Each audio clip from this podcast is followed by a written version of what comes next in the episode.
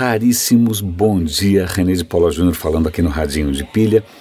Fotografia é um tema difícil de tratar num podcast em áudio, certo? Certo. Né? A não ser que seja o melhor, né? vou precisar sempre de mil palavras para descrever uma, uma imagem ou mais.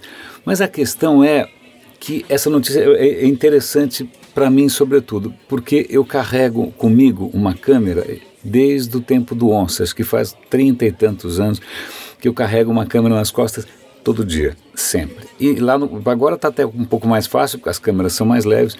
Lá atrás era uma câmera mais pesada. É, e ao longo do tempo eu, venho fotografando não é nada, é só um hobby, é só uma maneira, inclusive, de eu ouvir os meus próprios olhos, né? de eu prestar atenção, mesmo que inconscientemente, ou sobretudo inconscientemente, naquilo que me cerca. Então, é, acho que eu até vou dar um link aqui para um texto que eu escrevi muito tempo atrás sobre essa mania de ter uma câmera comigo. Pois bem, eu tenho, acho que no Flickr, alguma coisa como 11 mil imagens. E, e, eu tenho alguns princípios que são completamente arbitrários. Por exemplo, eu não fotografo pessoas. Ah, ou pelo menos eu não publico é, em, né, em, sites públicos fotos de pessoas. Né, família, essas coisas, eu reservo para coisas privadas e fechadas. Eu não exponho normalmente pessoas. Então, a primeira coisa é, eu não fotografo pessoas. E a segunda coisa é, eu não gosto ou eu não retoco as fotos depois que eu tirei. O máximo que eu faço é ajustar o, o crop, né, um recortezinho, porque às vezes a câmera fica torto, tal, mas assim, ajustar luz, cor, não, não, não, não, eu não faço nada disso. Se, eu, se ficou meia boca, tá meia boca, se ficou ruim, fica ruim. Então, é são, sei lá, são algumas manias.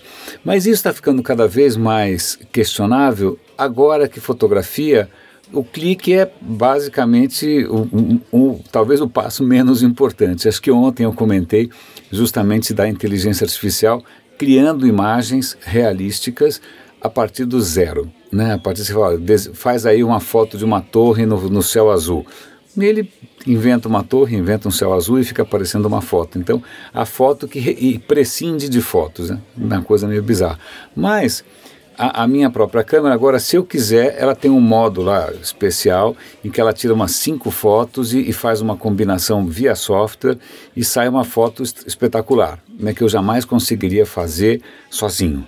Né? O telefone nem se comenta, né? as fotos e os vídeos que eu gravo com o celular são muito melhores do que eu jamais conseguiria fazer manualmente. Então, esse meu pudor está começando a ficar meio esquisito, meio anacrônico e o que eu agora vou compartilhar com vocês, pesquisadores usaram uma rede neural para quê? Para pegar fotos que você tirou com o celular, que já são de qualquer maneira né, processadas, trabalhadas, etc. e tal, mas eles tentam transformar aquilo na qualidade ou na textura né, de uma câmera de alto padrão, uma DSLR.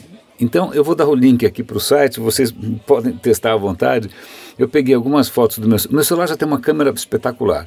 Mas, e, e, aí eu fiz o teste, subi algumas imagens e elas ficam realmente com um colorido muito mais vivo, é, a, o, o range dinâmico parece que melhora. Realmente o resultado é bastante impressionante. Eu fico me perguntando se ainda vai fazer sentido, em, muito em breve, você investir tanto assim em câmeras de alto padrão, se, caramba, tudo está virando... Isso para mim é relativamente é, desconcertante, mas eu vou continuar com essa minha absolutamente anacrônica mania de tirar fotos e não retocar, tirar fotos e não usar software, né? É, bom, sei lá, eu estou ficando velho mesmo, mas te, testem, testem com seus próprios celulares. Eu achei o resultado interessante. A segunda questão aqui são duas notícias curiosas. Uma diz, no, diz respeito a no Japão, os caras usando inteligência artificial para detectar tumores em um segundo. Em um segundo. É, o artigo lá é longo, tá? O, o, o, que eu consigo pensar a respeito é a quantidade de erros médicos que eu já vi por interpretação apressada ou por erros de avaliação de coisas como radiografias. Eu, né, eu já vi idosos, sobretudo, o cara vai lá, o cara né, caiu, o cara tira uma radiografia, ah, não tem nada, quando vai ver tinha, ou tinha, então não tinha. É, é, é não sei se isso, eu, eu não sei como explicar tanto erro assim, a partir dessas imagens que hoje têm tanta qualidade. Né? Então, se a gente conseguir treinar inteligências artificiais para serem mais rápidas e mais precisas que o, o olho humano, é, eu acho que a gente vai evitar, e eu estou pensando aqui em casos bastante próximos e bastante dramáticos até, uma série de dores de cabeça. E nessa mesma linha, uma outra notícia que eu estou dando o link aqui, é um acessório que você coloca no seu, conecta no seu celular, aqui no caso acho que é um iPhone, mas acho que eles vão fazer para outros modelos também. Olhando o, o, acessório, ele tem um cabinho e na outra ponta tem o que parece um desses trimmers para cortar cabelos, aparecendo aqueles barbeadores Philly Shave. Mas na verdade, aquilo é um ultrassom de bolso. Aquilo é um ultrassom de bolso. Eu não sei se vocês já fizeram ultrassom, normalmente o cara vem arrastando um carrinho, né? E passa gel em você e, e, e, aparece aquele monte de coisa que a gente não tem ideia do que, que é, e eu também não tenho ideia de como é que ele consegue tirar alguma conclusão, mas não, não vem ao caso. O que é importante é um ultrassom de bolso. Né? E aí a história que eles usam para ilustrar é justamente de um médico que estava que tava testando esse ultrassom de bolso e ele estava com um incômodo na garganta, ele mesmo fez ultrassom nele mesmo, usando esse aparelhinho, e na tela do celular ele percebeu que era o que? Um tumor. Então ele detectou é, uh, bastante precocemente né, um tumor e, e, isso você sabe que tempo faz toda a diferença. É, esse é um aparelho que vai custar por volta de mil dólares e que pode sim transformar muito a medicina, como o estetoscópio já mudou uma vez. O estetoscópio foi uma absoluta revolução. É, uma, é, você fala, qual é a graça de um estetoscópio? Que coisa simples. Não, mas o estetoscópio foi um divisor de águas, tanto que até hoje, se você quiser é, fuçar no Image Bank procurando imagens de médico, todo médico vai ter um estetoscópio pendurado no pescoço. É praticamente né, um símbolo da profissão. Então, esse ultrassom portátil eu achei uma inovação bastante interessante. E aí, só para a gente meio encerrar, essa, vocês devem ter visto essa notícia já, mas ontem foi anunciado que é, 2016 foi um ano sem precedentes em, em, em gás carbônico. Né? Os números bateram absolutamente todos os recordes, foi 50% mais alto do que a média dos últimos 10 anos.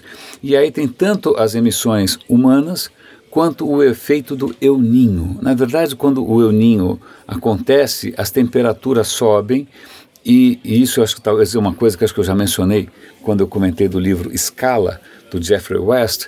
Quando a temperatura aumenta alguns graus, o metabolismo da, da, de várias criaturas também acelera.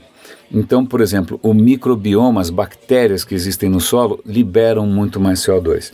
Né? É, então, se tem vários impactos aí do aquecimento global e impactos que muitas vezes não só apenas se somam, alguns deles interagem entre si e a coisa é realmente exponencial. Então, se vocês quiserem dar uma olhada, o artigo tem vários números, não é a coisa mais empolgante, mais animadora do mundo. Como eu venho insistindo, se alguma coisa é exponencial hoje em dia, não são as tecnologias, mas são os problemas que a tecnologia causa. Né? E a gente já está, inclusive, naquela parte da curva exponencial que já está disparando para o céu. Né? Então, é, é, engraçado, né?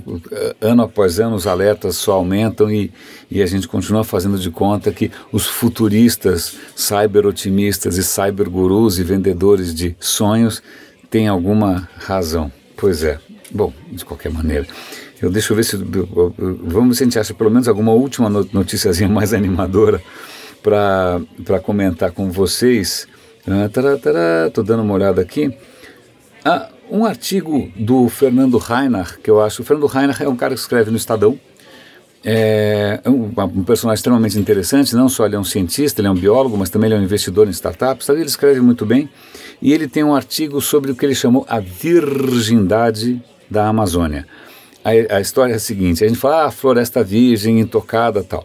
Mas aí os caras começaram a analisar a Amazônia e perceberam que a distribuição de plantas tinha um padrão curioso. Algumas plantas que são benéficas ao homem, castanha, várias, várias plantas, elas tinham uma concentração um pouco fora do normal, ou, ou, definitivamente fora do normal, perto de sinais de ocupação humana.